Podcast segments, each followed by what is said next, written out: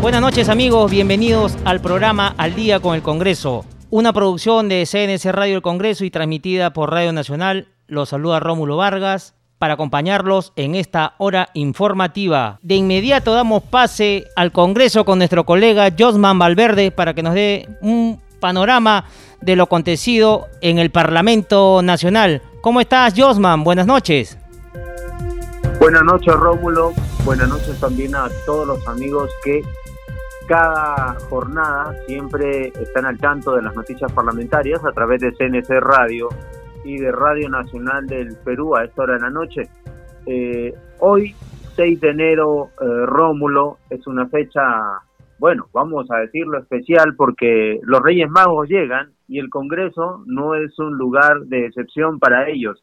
Año a año han llegado los Reyes Magos en esta celebración del Día de Reyes 6 de enero y este año, pese a la situación, pese a la pandemia, esa tradición eh, no se ha perdido los eh, miembros de la Policía Nacional del Perú eh, que representan precisamente a los reyes, tanto eh, Gaspar, Melchor y Baltasar, han cumplido nuevamente hoy con llevar este momento de tradición, de alegría al Palacio Legislativo. Así que hoy los reyes también llegaron al Congreso y han sido recibidos esta mañana por el segundo vicepresidente Luis Roel Alba los Reyes han sido caracterizados por los suboficiales de la Policía Nacional del Perú, eh, que llegan al Congreso cada 6 de enero. Han llegado hasta la sede del Poder Legislativo eh, y ellos son miembros pues de, la unidad histórica de la Policía Montada de la Policía Nacional del Perú, el POTAO. El segundo vicepresidente Roel Alba ha agradecido la visita de los mismos y ha instado a trabajar unidos en estos momentos difíciles para tomar las decisiones correctas para el bienestar del país y de todos los peruanos. Los tres Reyes Magos han hecho entrega de sus ofrendas y de sus oraciones al Niño Jesús en la Plaza Bolívar, cumpliendo, claro está, con todas las medidas de bioseguridad establecidas por el Palacio Legislativo. Melchor estuvo representado por el suboficial de tercera, Javier Eduardo Becerra, Baltasar por el suboficial eh, brigadier Jorge Luis Brenis Panta y Gaspar por el suboficial de primera César Pablo Rojas Golac. En su momento, eh, Gaspar pidió que el Señor de los Cielos ilumine a las autoridades del Congreso, dando la sabiduría, dijo, para poder guiar a nuestro pueblo y que en estos momentos difíciles de la pandemia eh, se necesita con mayor fuerza. Los tres Reyes Magos han sido acompañados por una escolta eh, de sus colegas policías Rómulo. De esta manera reiteramos cumpliendo con esta tradición. Eh, pero eh, ya en declaraciones a la prensa, el segundo vicepresidente del Congreso, Luis Roel, hizo mención a un tema de mucho interés, y es que hoy, como sabemos, Rómulo, se ha anunciado por parte del Ejecutivo ya la próxima llegada de las vacunas al Perú, un tema que ha generado mucha polémica en las últimas semanas y desde ya este anuncio genera una serie de esperanzas y esto ha sido saludado por el congresista Luis Roel, eh, ha saludado este anuncio hecho por el presidente Francisco Sagasti de la adquisición de las vacunas contra la COVID-19. Ha dicho eso sí el segundo vicepresidente Luis Roel eh, que eh, corresponde al Poder Ejecutivo explicar este proceso de compra y que se establezca además un protocolo y un cronograma de vacunación para beneficiar a todos los peruanos. El congresista Rómulo ha afirmado que el Congreso de la República va a brindar todas, todas las facilidades que el Perú precisamente necesita para que se haga viable esta vacunación de todos nuestros eh, connacionales. Así que es pues eh, la manera como se ha eh, desarrollado y este tema con reacciones del propio congresista Roel Alba que en los últimos días eh, hiciera precisamente este llamado eh, público para que se, eh, cuanto antes se cristalice este tema de las vacunas y cuyo anuncio hoy hemos conocido todos los peruanos en la voz del presidente de la República. ¿Qué dicen las normas legales? Ya pasando a otro tema, Rómulo, hoy el Congreso de la República ha publicado en el Boletín Oficial de Normas Legales del Diario Oficial del Peruano la ley que amplía la moratoria al ingreso y producción de organismos vivos modificados, que son conocidos como transgénicos, al territorio nacional por un periodo de 15 años. Es decir, esto va a ir hasta el 31 de diciembre del 2035 y de esa manera el Congreso está cumpliendo precisamente con eh, este trabajo. Eh, en el Congreso de la República, en el Palacio Legislativo, también hay otras informaciones que compartir Rómulo. Se ha inaugurado una muestra fotográfica por el Día del Trabajador Portuario, quien lo ha hecho el congresista Paul García. Y esto ha sido en el marco de las actividades por el Día del Trabajador Portuario que se celebran el 10 de enero, pero como preámbulo se está cumpliendo con esta muestra fotográfica. Eh, la inauguración estuvo a cargo del congresista Paul García, que representa precisamente al Callao a ese distrito electoral que corresponde a la provincia constitucional del Callao y que eh, en esta muestra se va a exponer el devenir histórico laboral de los estibadores porteños que se ha titulado Historias de Jornadas de Lucha. El congresista ha destacado la importancia del trabajo que realiza el obrero portuario que se encarga de la salida de las riquezas del país, de lo que hace grande al Perú, dice, y que es un trabajo que no deja de hacerse ni siquiera por la pandemia. Ha reivindicado así la lucha de los trabajadores que se han ganado día a día el sustento y ha felicitado al Congreso por permitir una exposición con trabajos vinculados al Callao y sobre todo a la labor portuaria, pues dice sus agendas precisamente eh, son los temas laborales. Es parte de la información, Rómulo, eh, de lo registrado en el Congreso de la República. Nosotros retornamos contigo para conocer también otras informaciones y noticias de interés. Regresamos y será hasta mañana. Muy buenas noches. A esta hora de la noche estamos en comunicación con el congresista Leonardo Inga, presidente de la Comisión Especial de Seguimiento a Emergencia y Gestión de Riesgo de Desastres COVID-19, que recibió en su sesión virtual a la ministra de Salud Pilar Macetti, quien informó sobre las medidas a implementar por parte del sector para enfrentar la pandemia. ¿Qué balance podríamos hacer, congresista Inga, de la presentación de la ministra Macetti en su comisión? Muy buenas noches. Eh, muy buenas noches, Rómulo, saludarte, saludarte y saludar a tu audiencia. Eh, bueno, efectivamente, el día de ayer tuvimos en la Comisión Especial de Seguimiento de Emergencias del COVID-19 a la ministra de Salud, Pilar eh, Macetti, y bueno, estuvimos eh, recibiendo los últimos datos referente a las negociaciones que se vienen realizando con los laboratorios para poder tener la vacuna contra el COVID-19 en el país. En virtud de esto, eh, como ya tenemos conocimiento, pues no, te, no hay eh, ningún contrato final firmado con ningún laboratorio, salvo el que se tiene a través de la alianza de COVAX Facility, de, a través de la alianza Gavi, eh, que se espera que se nos entreguen las primeras vacunas en el primer trimestre de este año y se pueda con estas iniciar la vacunación en el país. Eh, por referente a los otros laboratorios, el Pfizer se tenía las negociaciones desde julio, desgraciadamente hasta ahora no se ha llegado a tener un contrato final firmado ya y se está aún en negociaciones finales de algunas cláusulas que no han sido reveladas por la ministra de Salud, pero que esperemos que en los próximos días se aclare el panorama, ya que eh, al al Pfizer al estar negociando en la región, nos imaginamos que estos convenios que se tienen son convenios marcos y en verdad es lamentable que el país siga demorando en esta en esta firma en virtud que otros países de la región ya lo han llegado a firmar y se tiene también eh, negociaciones finales con eh, Sinofar así como AstraZeneca que esperemos que también puedan eh, en las próximas semanas eh, tener novedades, ¿no?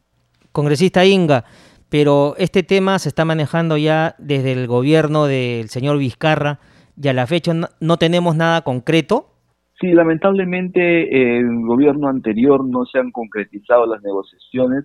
Es recién a partir de julio que se han eh, tenido ya negociaciones más firmes con borradores de contratos finales.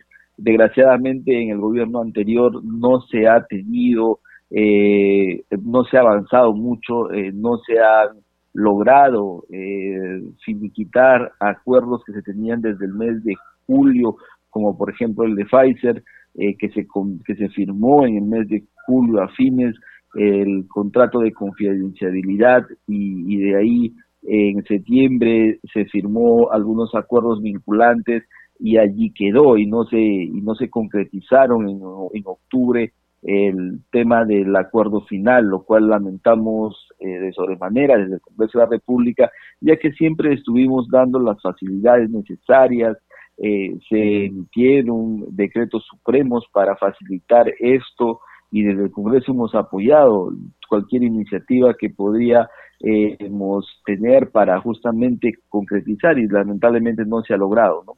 Congresista Inga, y en esa línea, si ya se está haciendo todas las conversaciones con la alianza COVAX Facility para que llegue en el primer trimestre del año la vacuna a nuestro país, ¿a cuántas personas, poblaciones de nuestro país estaría vacunando? Bueno, con COVAX se tiene un contrato alrededor de 13 millones 200 mil dosis que para inmunizar a 6 millones 600 mil peruanos. Eh, pero el detalle está que no tenemos aún la cantidad que va a llegar al país en el primer trimestre y por ende eh, tampoco tenemos aún la fecha en la que va a llegar esta vacuna y ello pues hace que no tengamos aún fecha cierta de vacunación en el país. Esperemos que las próximas semanas esto se pueda aclarar, eh, se pueda tener y al menos una fecha cierta de llegada de la vacuna al país y podamos en base a ello el MINSA organizar su calendario de vacunación en virtud que ya se tiene 15 de los 25 planes regionales de vacunación aprobados, ¿no? Y esperamos que también la próxima semana los 10 eh, regiones faltantes puedan regularizar estos planes de vacunación y se pueda articular de forma eficiente durante este proceso de vacunación que esperemos se dé lo más pronto en el país. Congresista Inga, hay un tema también que preocupa, es el tema de la infraestructura de nuestro sector salud. No tenemos los equipos necesarios para combatir esta segunda ola y ya se está reflejando en varios gobiernos regionales al interior del país. La ministra detalló cómo está manejando este tema al interior del país. Bueno, sí, desgraciadamente el rebrote que hay al interior del país ya nos ha dejado sin camas UCI muchas de las de las regiones, sobre todo las del norte, Lambayeque, La Libertad, Tumbes, Piura, en Loreto también se está viendo ya un redrote importante y que básicamente eh, hacen o demandan de camas UCI. Eh, lamentablemente el gobierno anterior eh, nos ofreció en el mes de julio a inicios cinco mil camas UCI Luego en el discurso del 28 de julio se prometieron 3.000 camas UCI y la realidad es que no hemos llegado ni a 2.000 camas UCI en el país, lo cual eh, es sumamente lamentable y no hemos aprovechado eh, este eh, la calma que se ha vivido hace unas hace unos meses en el país para poder prepararnos para una segunda ola y tener al menos eh, las dotaciones tanto de oxígeno, de camas UCI, equipamiento eh, en condiciones eh, necesarias para que poder resistir una segunda ola. no recién se están, el ministerio está viendo la posibilidad de realizar algunas compras, lo cual tal cual pasara en la primera ola, podríamos decirlo, eh, se, dio, se dieron estos retrasos y recién el país quiere comprar cuando las necesidades a nivel mundial eh, son bastante demandadas, ¿no? Entonces, eh, creo que estamos en, esta, en esta etapa de implementar para la segunda ola quizás un poco tarde, pero esperemos que sea los mayores de los esfuerzos y pronto podamos tener las camas UCI disponibles, las plantas de oxígeno para el interior del país que lo necesita y poder sobre todo tener el personal eh, médico eh, necesario para atender en esta segunda ola y se pueda eh, suplir en algo al menos las carencias que tiene nuestro primer nivel de atención, ¿no? Congresista, ¿y cómo suplir este problema de la falta de vacuna? Ya en otros países se viene desarrollando prácticamente normalmente la vacunación a su población y nosotros todavía en este primer trimestre recién estaría llegando el primer lote a nuestro país? Bueno, eh, esperemos que las negociaciones eh, con los tres laboratorios que se tiene más avanzado, que es Pfizer, Sinopharm y AstraZeneca, se puedan concretizar lo más pronto. Es el deseo, creo, de todos los peruanos desde el Congreso de la República. Eh, no hemos estado petardeando de ninguna forma esas negociaciones, muy por el contrario, nos hemos puesto a disposición del Ejecutivo para, si necesitan de algún tema normativo que el Congreso necesite aprobarlo, estamos desde la Comisión dispuestos a impulsar esos pedidos y poder tener lo más pronto posible eh, el marco legal necesario eh, si es que hubiera alguna necesidad de ese tipo. Pero nos han manifestado que no y bueno, esperemos que las negociaciones y finalmente los tratos se logren cerrar lo más pronto posible. Eh, creo que quizás eh, se tiene de una u otra forma que acelerar el tema de la adquisición de las vacunas, puesto que el país lo necesita con urgencia, ¿no? Congresista, y el gobierno tampoco le ha informado, en este caso a la ministra Massetti, si estos contratos o convenios que ya se están a portas ¿no? para que se firmen con los laboratorios Sinofar y AstraZeneca, ¿todavía no hay una respuesta? bueno, los, el, los borradores finales eh, aprobados por el Ministerio de Salud han sido enviados a los, a los laboratorios eh, en fechas de fin de, año, han sido enviados eh, del de Sinofar el 30 de diciembre y el de AstraZeneca el 28 de diciembre. Entonces, esperemos que los próximos días los laboratorios respondan y se pueda eh, ya tener algo más firme, ¿no?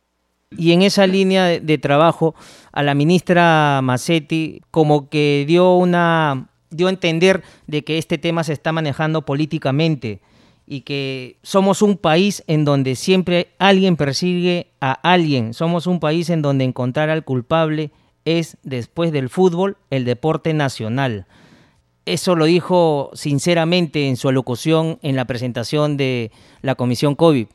Bueno, eh, sí, efectivamente, lo, ha dicho la ministra, eh, pero aquí desde el Congreso de la República no estamos en, ningún tipo de cacería de brujas, eh, no estamos buscando responsables, lo que se está buscando es que se asuman las responsabilidades de las firmas de los convenios y el Estado peruano representado y sus funcionarios públicos lo hagan lo más pronto posible y firmen los convenios necesarios para dar la tranquilidad al país en relación al tema de la vacuna y podamos, como otros países de la región, ni siquiera eh, potencias mundiales, sino estamos hablando de países vecinos nuestros, ya tienen la vacuna, ya tienen calendario de vacunación y están avanzando en ello. De igual forma, nosotros también eh, pedimos que el, el MINSA, Relaciones Exteriores, los funcionarios públicos encargados de las negociaciones lo puedan realizar y puedan asumir esta gran responsabilidad que el país requiere con urgencia y se pueda concretizar lo más antes posible esta, esta compra de esta vacuna, ¿no? Congresista Inga, otro tema también que preocupa, la ministra habrá hecho un balance sobre la situación al interior del país de los casos de COVID-19 que vienen en aumento. Bueno, efectivamente el tema relacionado a la segunda ola fue materia del, del debate el día de ayer en la sesión. Eh, se ha tenido eh, claramente eh, reportes del interior del país donde se muestran eh, la falta de camas UCI, el incremento de los casos COVID en regiones como Huánuco, como Junín, en el norte, en Lambayeque, La Libertad, Tumbes, Piura. Se han dado estos reportes, se ha hablado de ello justamente y desgraciadamente lo que nos ha respondido la ministra es que el primer nivel de atención pues no va a poder ser atendido en tema de infraestructura, en el tema de equipamiento en el corto plazo, sino que tendremos que enfrentar eh, esta segunda ola del COVID-19 con lo que tengamos. Y eh, para ello se le ha pedido que eh, vea el tema del personal médico que está diezmado y está desmotivado, en muchos casos el tema de la falta de, de cobro de los bonos COVID, en otros casos en la finalización de sus contratos eh, CAS COVID que han estado eh, realizándose durante la, pandemia ha hecho que este tema pues eh, afecte al sector, ¿no?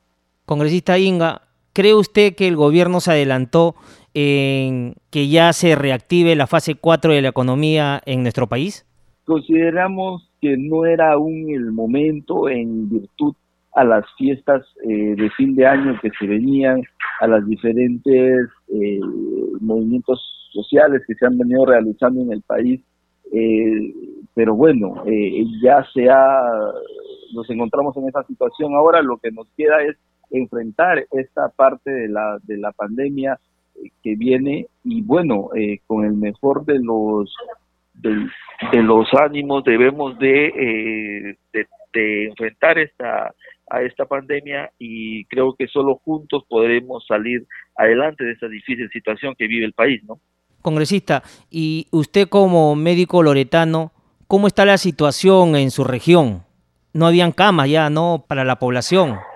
Bueno, efectivamente, ya hay una falta de camas UCI en la región Loreto. El día de ayer se ha solicitado justamente al MINSA que cumpla con la instalación de las 25 camas UCI en el centro de atención de aislamiento temporal que se ha implementado en el Hospital Regional de Loreto. Eh, nos han informado que el equipamiento ya ha sido enviado, pero sin embargo en la región aún no se ha eh, no se tiene este este estos estos equipos. Y bueno esperemos que eh, los en los pasos de los, de los días se pueda aclarar esta información que lo estamos solicitando por escrito no Congresista, si usted le podría hacer un llamado a la población como presidente de la Comisión COVID en el sentido de que tiene que usar todos los protocolos al salir a la calle, pero hay un tema que también es preocupante, las fiestas que se realizan los fines de semana, la gente ya no hace caso, ¿qué hacer? Bueno, eh, sí, efectivamente creo que hay que llamar a la población a la reflexión, necesitamos eh, cumplir los protocolos del distanciamiento físico, tener el uso de las mascarillas eh, siempre eh, presente, el tema del lavado de manos, y se tiene que, sobre todo, reflexionar referente a las aglomeraciones que ocasionan las reuniones familiares de fin de año, que están ocasionando las reuniones de los fines de semana, que si bien es cierto hemos, estamos viviendo una fase de estrés por el tema de la pandemia que hace que eh, busquemos eh, los fines de semana pues eh, esta válvula de escape en el, en el, en el quehacer cotidiano del, de la semana, pero creo que debemos hacer un último esfuerzo. estamos viviendo este incremento de casos eh, de COVID a nivel nacional y en Lima no es la excepción, que muchos de los distritos también se encuentran en una situación sumamente complicada. Debemos reflexionar en base a ello y hacer un esfuerzo eh, para eh, lograr avanzar en la lucha contra el COVID-19 por el bien del país, por el bien de, las, de nuestras familias y por el bien de cada uno de nosotros para poder salir de esta dura situación, ¿no? Congresista Inga, también hay un tema, eh, bueno, en torno a, la nueva cepa del COVID-19. Ya el gobierno ha prorrogado por 15 días la suspensión de vuelos procedentes de Europa, ¿no? Allá también está preocupante la situación.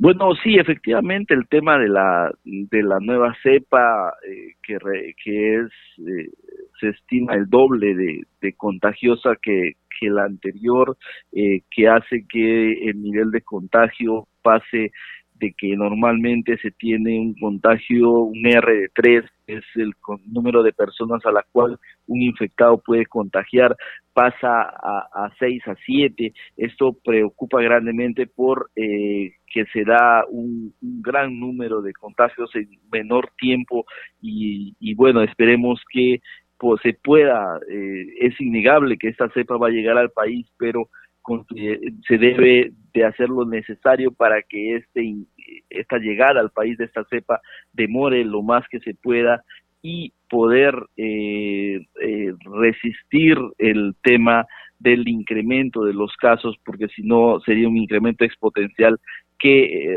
rompería nuestro sistema de salud, ¿no? Lo cual eh, ya lo hemos vivido en una en una primera etapa y sería lamentable volver a tener este nuevamente en esas mismas circunstancias, ¿no?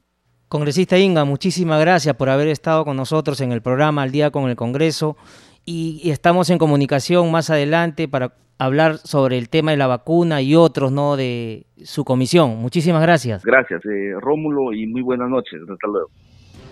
Nos vamos a un corte comercial y ya retornamos con mayor información en Al día con el Congreso. Estaremos en la línea telefónica con el congresista Marcos Pichilingue de Fuerza Popular.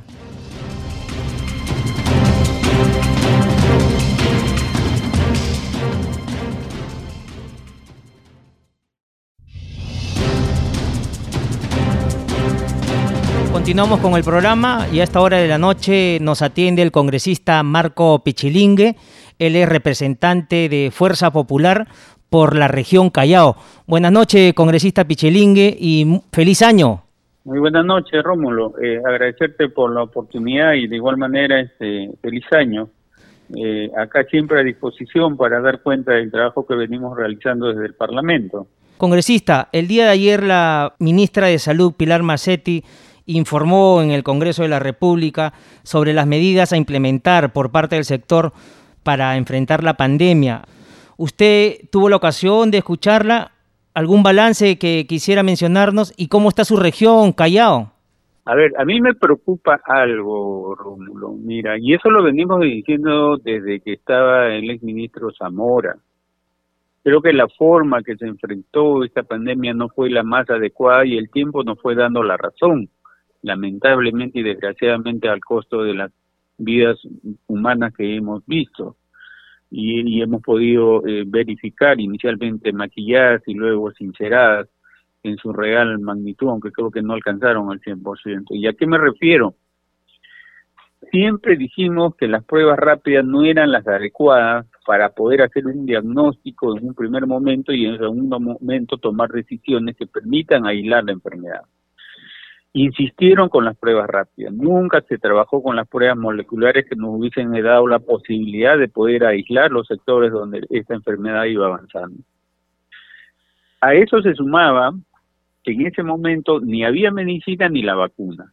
La vacuna había un proceso que se estaba desarrollando y que obviamente en algún momento eh, se iba a dar esta, esta vacuna.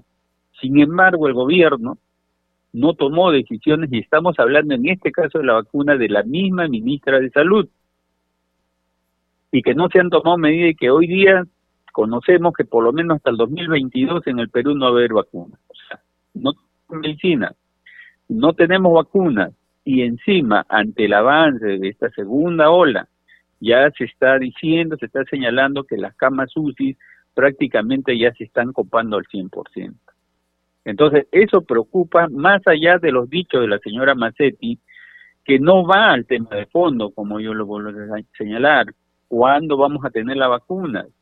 Aquí tiene que haber un responsable de carácter. La muerte de los, de los peruanos no se puede pasar por agua tibia. Y eso, obviamente, en su momento nosotros tomaremos las acciones.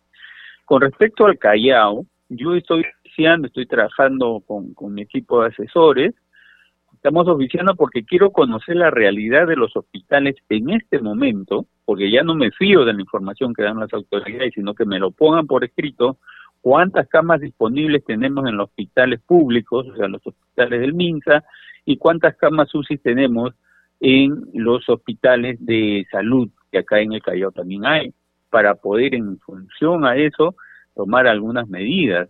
De igual manera, cuántos respiradores y si hay suficiente cantidad de oxígeno, que es la única herramientas que tenemos en el aspecto médico para combatir esta enfermedad. Eso es lo que yo te podría mencionar con respecto a este tema de la salud, este, Congresista, bueno, lamentablemente ya varias regiones de nuestro país ya no tienen camas UCI, la infraestructura también está colapsando. El Callao todavía tiene algún detalle en especial como para darle un poco de respiro a la población que para haciendo colas en las afueras de los hospitales? Eso es lo que nosotros, eh, incluso hasta con Contraloría, hicimos denuncias al respecto. A mí me parecía increíble y lo reclamé. Es más, al gobernador regional, que es el acá, eh, la, la salud lo tiene a su cargo el, gobernador, lo invité a la comisión de fiscalización para que dé cuenta con respecto a las acciones.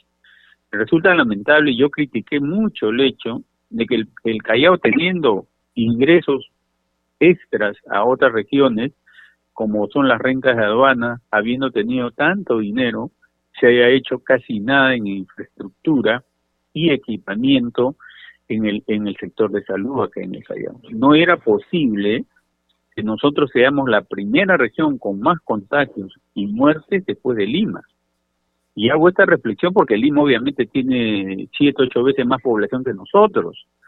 Y sin embargo nosotros estábamos liderando la, la, los contagios en el país. Yo he seguido cuestionando, hubo un nivel donde la enfermedad parece que llegó a su techo y comenzó a disminuir, pero sin embargo yo no quiero referirme a temas políticos, pero hoy día vemos el rebrote. Y cómo yo estoy recibiendo información y de ahí radica los oficios que estoy enviando el día de hoy, eh, que ya no hay camas es lo que me están informando, en el hospital Daniel Alcides Carrión del Callao. Y eso para mí me sería una preocupación enorme, enorme, porque es el único hospital que tenemos con cama UCI. Ventanía, que tiene casi medio millón de habitantes, no tiene hospital de la categoría que le permita tener una sola cama UCI.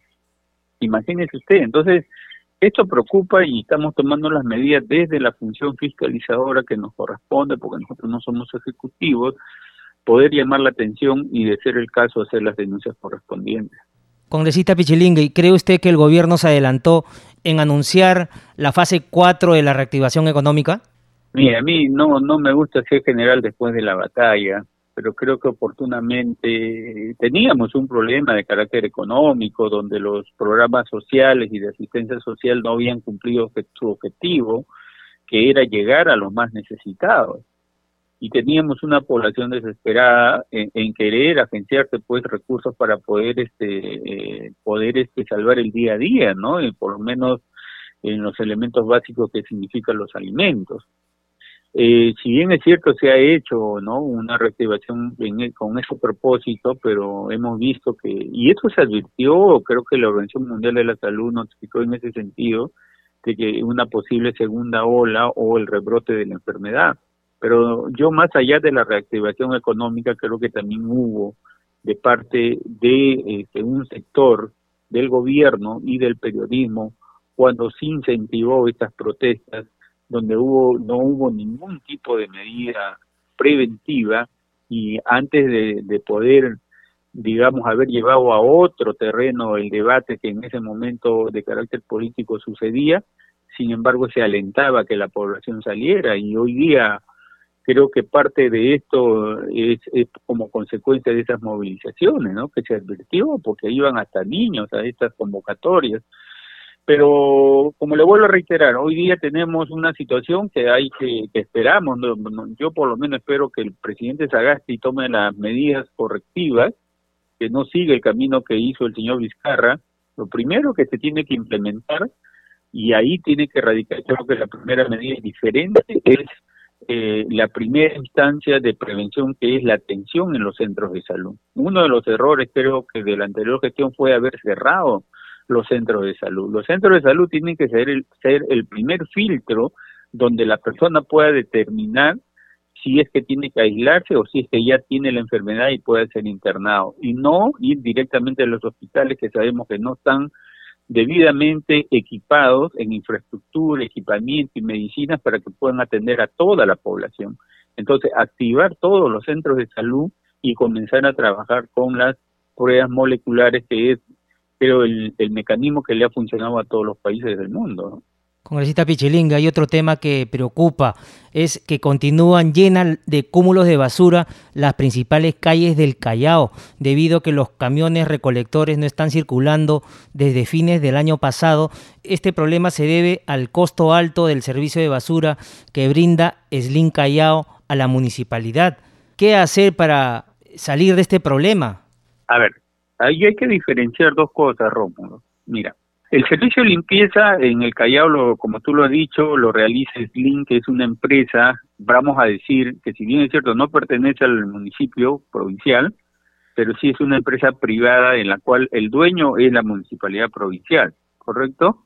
Entonces, eh, el Consejo Municipal, en junio del año 2020, el año que acaba de terminar, decidió ya no renovar contrato de Slim y que el contrato vencía el 31 de diciembre. O sea, han tenido seis meses y en eso nosotros hemos hecho un trabajo tanto con los trabajadores, con la municipalidad y con los regidores para que nos muestren cuál era la alternativa o el denominado plan B llegado el 31 de diciembre y no llegaran a solucionar el problema del Incayao. Hoy día nos encontramos con ese problema. Tenemos 1.600 trabajadores que son trabajadores del LIN que se han quedado sin trabajo. Y por otro lado, tenemos la basura en las calles, porque hay personas que no permiten que la municipalidad haga su trabajo. Y en ese sentido yo he enviado oficios tanto a la municipalidad, al alcalde provincial específicamente, para que este tema tuvieron seis meses para solucionarlo. Este tema no es de un mes ni de hace 15 días. Seis meses tuvieron. Y ahí estuvimos nosotros detrás de ellos para que puedan buscar la alternativa de solución. El día de hoy he oficiado tanto al Ministerio del Interior como al este, Ministerio de Salud para que eh, tomen medidas al respecto. Y es más, estoy enviando, terminando de hacer un documento para enviar al presidente de la República para que las Fuerzas Armadas se encarguen en este periodo de que todavía no encuentran una solución en el Consejo Municipal con respecto a quién va a ser el servicio de limpieza, las Fuerzas Armadas se encarguen de hacer la limpieza del Callao. Y quiero aclarar que es el cercado Callao nada más, no los distritos. Los distritos no hay ningún inconveniente. Bellavista, Ventanilla, La Perla, Carmen de la Legua, La Punta, Mi Perú, su servicio de limpieza está normal. Solamente este problema es del cercado Callao.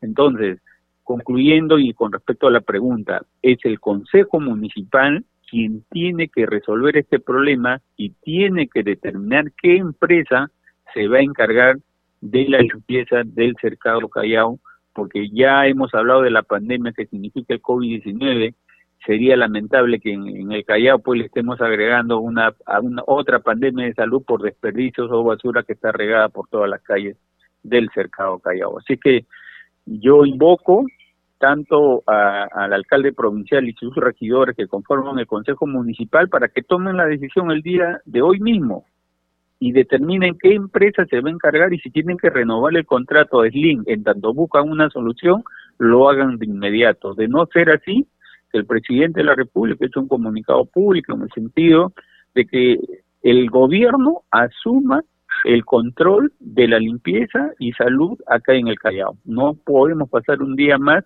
los que vivimos en el cercado Callao, con toda la basura regada pues en las calles, con el olor que significa ya de, mira, desde Año Nuevo ya tenemos seis días con basura en la calle.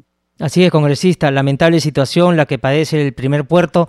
Esperemos que las autoridades tomen cartas en el asunto para llegar a una solución y no haya más enfermedades en el Callao. Muchísimas gracias por haber estado con nosotros en CNC Radio del Congreso y Radio Nacional. No, las gracias a ti, Rómulo, siempre a tu disposición y solo algo cortito. Estoy trabajando mucho el tema de producción con respecto a los pescadores jubilados. Tengo un petitorio ahí que le he alcanzado tanto a la Premier como al ministro de Economía, porque se está dando un bono para los jubilados de la 19990, para pensión 65, y sin embargo no se han acordado, a pesar de que ya teníamos un proyecto presentado por el mismo Ejecutivo en beneficio de los pescadores jubilados, que más o menos son 10.000 pescadores jubilados a, jubilados a nivel nacional, sin embargo no han sido tomados en cuenta, yo estoy insistiendo en ese tema, asimismo como el impuso la acuicultura, como la pesca del futuro, que va a ser una forma que va a generar no solamente puestos de trabajo, sino ante los eh, altos niveles de, eh, digamos, de nuestros niños con falta de nutrientes, creo que el mar peruano es la alternativa, la alternativa y por eso estamos trabajando el tema del desarrollo de la acuicultura, que no es otra cosa que la crianza de especies marinas en áreas acuáticas o en áreas del mar. Así que Rómulo, agradecerte por la deferencia que siempre me das y a tu disposición cuando tú lo consideres conveniente. Muy buenas noches. Estamos en la línea telefónica con el congresista Jorge Vázquez de las filas de Acción Popular por la región Cusco. Congresista Vázquez, muy buenas noches. Muy buenas noches, Rómulo. Un gusto saludarte y por tu intermedio un cordial también saludo en estas fiestas de Año Nuevo y eh, este nuevo año 2021 a toda tu audiencia. Muy amable, congresista. Congresista, la Comisión COVID-19 recibió en su sesión virtual a la ministra de Salud, Pilar Macetti, quien informó sobre las medidas a implementar por parte del sector para enfrentar la pandemia. ¿Qué evaluación se puede hacer sobre la situación de la pandemia en su región, congresista? Mira, en primer lugar, una mm, preocupación, eh, eh, creo que válida respecto al tema de las vacunas. Creo que es de conocimiento, vamos a decir, nacional el tema del retraso de esto, que obviamente conlleva una eh, bastante preocupación respecto a toda la población y en, el cuidado de la salud de todas las personas y podamos darle de repente una esperanza de, que esta vacuna venga y podamos eh, contrarrestar en forma efectiva, eh, digamos, y médica este, esta, esta pandemia. En el Cusco, nosotros en realidad, en este momento, con la información que tenemos al día de ayer, un total de 23 camas eh, UCI, tenemos ocupadas ya 18, solo hay disponibles 5, eso está incrementándose cada día y eso nos preocupa bastante en que en realidad eh, estamos hablando ya de muy pocas camas UCI disponibles en la región del Cusco, hablando de ya de sala UCI, ¿no? Eh, en los diferentes niveles de atención sí todavía hay camas disponibles, pero estamos hablando de ya de cuidados intensivos y eso nos preocupa porque en realidad eh, hay que entender que Cusco es una región en la cual, eh, con la reactivación del turismo nacional, eh, tenemos que garantizar que haya un adecuado control y sanidad y de, ese sello sanitario que estamos queriendo colocarle para reactivar el turismo nacional. ¿no? Congresista, ¿y qué se está haciendo en la zona de, del penal de Quillabamba, ya que se está reforzando las medidas preventivas contra el coronavirus? Mire, sí, en realidad la provincia de Quillabamba es una zona, vamos a decir, tropical, de, la zona tropical amazónica de la región del Cusco. Eh, es la, la provincia que más incrementos ha, ha presentado para el día de ayer. Eh, es de preocupación. La Dirección Regional de Salud del Cusco ha tomado inmediatamente las medidas del caso y obviamente eh, conlleva eso pues al lamentablemente al cambio de clima, estamos entrando en una época de lluvias en la región del Cusco, eh, a, a, el tema de verano en la costa, en la tierra es el tema de lluvias, y empiezan los problemas de traslados, de huaicos, y todos estos temas eh, climatológicos contribuyen pues a veces a que, vamos a decir, se presenten las distintas enfermedades, y esto conllevado con el COVID, eso genera mayor preocupación en temas salud, ¿no? Congresista, y en torno al tema del turismo, ¿cree usted que el gobierno hizo bien de reactivar la economía en su fase 4? Mire, en realidad, Rómulo, yo te voy a decir con mucha sinceridad, este, todo el año hemos estado esperando una reactivación y creo que la reactivación a nivel del turismo nacional, porque eso hay que entender que es turismo nacional, no es turismo internacional, son con turistas nacionales, creo que ha sido una medida, vamos a decir, adecuada en la medida de que tenemos eh, eh, hospedajes, hoteles, restaurantes, artesanía, que dependen exclusivamente del turismo. Entonces, había una preocupación y hay una preocupación que se reactive por lo menos con turista nacional, eh, conllevando a que puedan visitar Machu Picchu y las otras zonas arqueológicas, y creo que eso para nosotros es importante para la economía del Perú y en, principalmente para la economía de la región del Cusco. Por eso se ha establecido que se tomen las medidas sanitarias adecuadas, existe un buen control en ese aspecto, ¿no? Eh, sin embargo, no solo es el tema sanitario, sino también es el tema, vamos a decir, eh, de que no contribuyen las empresas privadas, en este caso Perú Petranza, Inca Raíz, en que han, eh, se han convertido en el cuello de botella para esta reactivación y como tenemos las informaciones, ha habido más visitas a Loreto que al Cusco, ¿no? Entonces, esto conlleva una preocupación en, temas económicos, ¿no? Obviamente eh, con la misma preocupación del tema de salud y garantizar que efectivamente no haya más contagios. Congresista Vázquez, y en torno al tema de los trabajos conjuntos que viene realizando las empresas de turismo en la ciudad imperial, ¿cómo se viene realizando esta labor?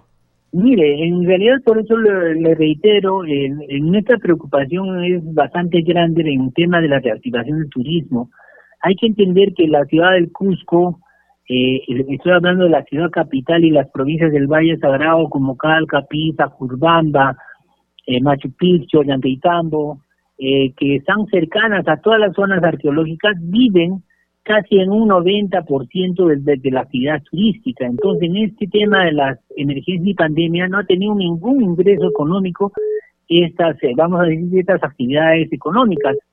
Por eso es importante el trabajo coordinado y yo espero que a partir de la próxima semana, en la que seguramente nuevamente se van a retomar las acciones de la población de Machu Picchu y de Ollantaytambo, efectivamente esta reactivación eh, del turismo nacional sea más efectiva, eh, cuidando obviamente con todos los protocolos sanitarios. Nosotros hemos estado en Machu Picchu y creo que efectivamente se tiene que cumplir el distanciamiento, el tema, vamos a decir, de todos los ah, instrumentos eh, sanitarios que se requieran, con todos los cuidados de las mascarillas, los protectores, y creo que con ese, con esas eh, posibilidades creo que se puede garantizar, digamos, una reactivación, no al 100%, pero por lo menos que haya mínimamente una actividad turística, porque eh, Rómulo, la ciudad de Machu Picchu, el pueblo de Machu Picchu, Aguascalientes, depende 100% de la actividad turística. Hay mucha gente que ha emprendido emprendimientos tipo hoteles, artesanías, restaurantes, construcciones con préstamos de los distintos bancos, de las cajas municipales, y actualmente están en una situación muy crítica y tomando en cuenta que incluso las leyes que hemos aprobado en el, en el Congreso más van al tema de créditos de consumo y no a créditos hipotecarios, que son donde la mayoría de los emprendedores tienen sus deudas, ¿no? Entonces es importante que haya una actividad turística, sea nacional, mínima, y por lo menos con todos los cuidados sanitarios, pero que tenemos que también poner en la balanza eh, el tema económico en nuestro país y en nuestra región del Cusco. Así es, congresista. Bueno, ojalá que se llegue a un buen término ¿no? en torno al tema del turismo en el país. Y bueno, cambiándole de tema, congresista, usted ha planteado la conformación de una comisión investigadora que estudia a fondo los términos de los contratos que actualmente sostiene la empresa privada que maneja la línea férrea turística en la ciudad imperial.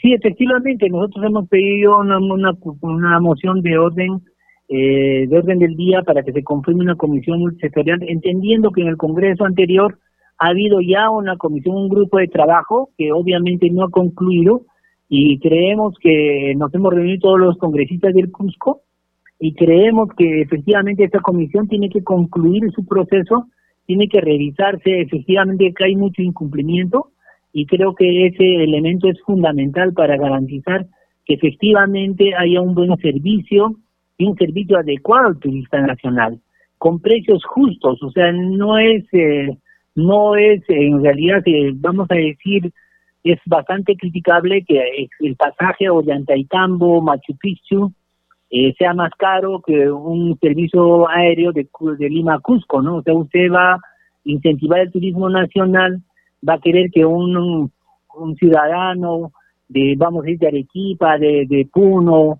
de Apurima, de Madre de Dios, que están más cercanos, pueda ir a la ciudad del Cusco para visitar Machu Picchu y se encuentre en, en, Ollantaytambo que el pasaje del tren eh, de, de Ollantaytambo a Machu Picchu, que no es más de 40 kilómetros, le cueste alrededor de 25 dólares el pasaje más barato.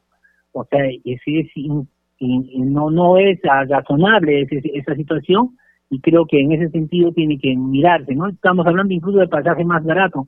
Hay pasajes que llegan incluso a costar 400 dólares en los servicios turísticos entre ese tramo. Entonces yo creo que eh, todas esas situaciones tienen que revisarse, tienen que mirarse, tienen que conversarse adecuadamente, porque nosotros no estamos mirando el turista extranjero, estamos mirando el servicio al turista nacional, a, a un peruano como nosotros, dueño de lo de nuestros recursos naturales y turísticos y se le tenga que cobrar más caro que un vuelo de Lima-Cusco o Cusco-Lima. Entonces creo que esa situación es, eh, vamos a decir, intolerable y creo que con mucha razón y con justa razón eh, deberíamos eh, conversar, revisar y todos los elementos de, legales que tenga todos estos contratos y estas negociaciones. ¿no? Congresista Vázquez, muy amable por haber estado con nosotros en el programa, ya que este planteamiento que usted nos está dando a conocer está con desde el año 99 con Perú Rey, ¿no?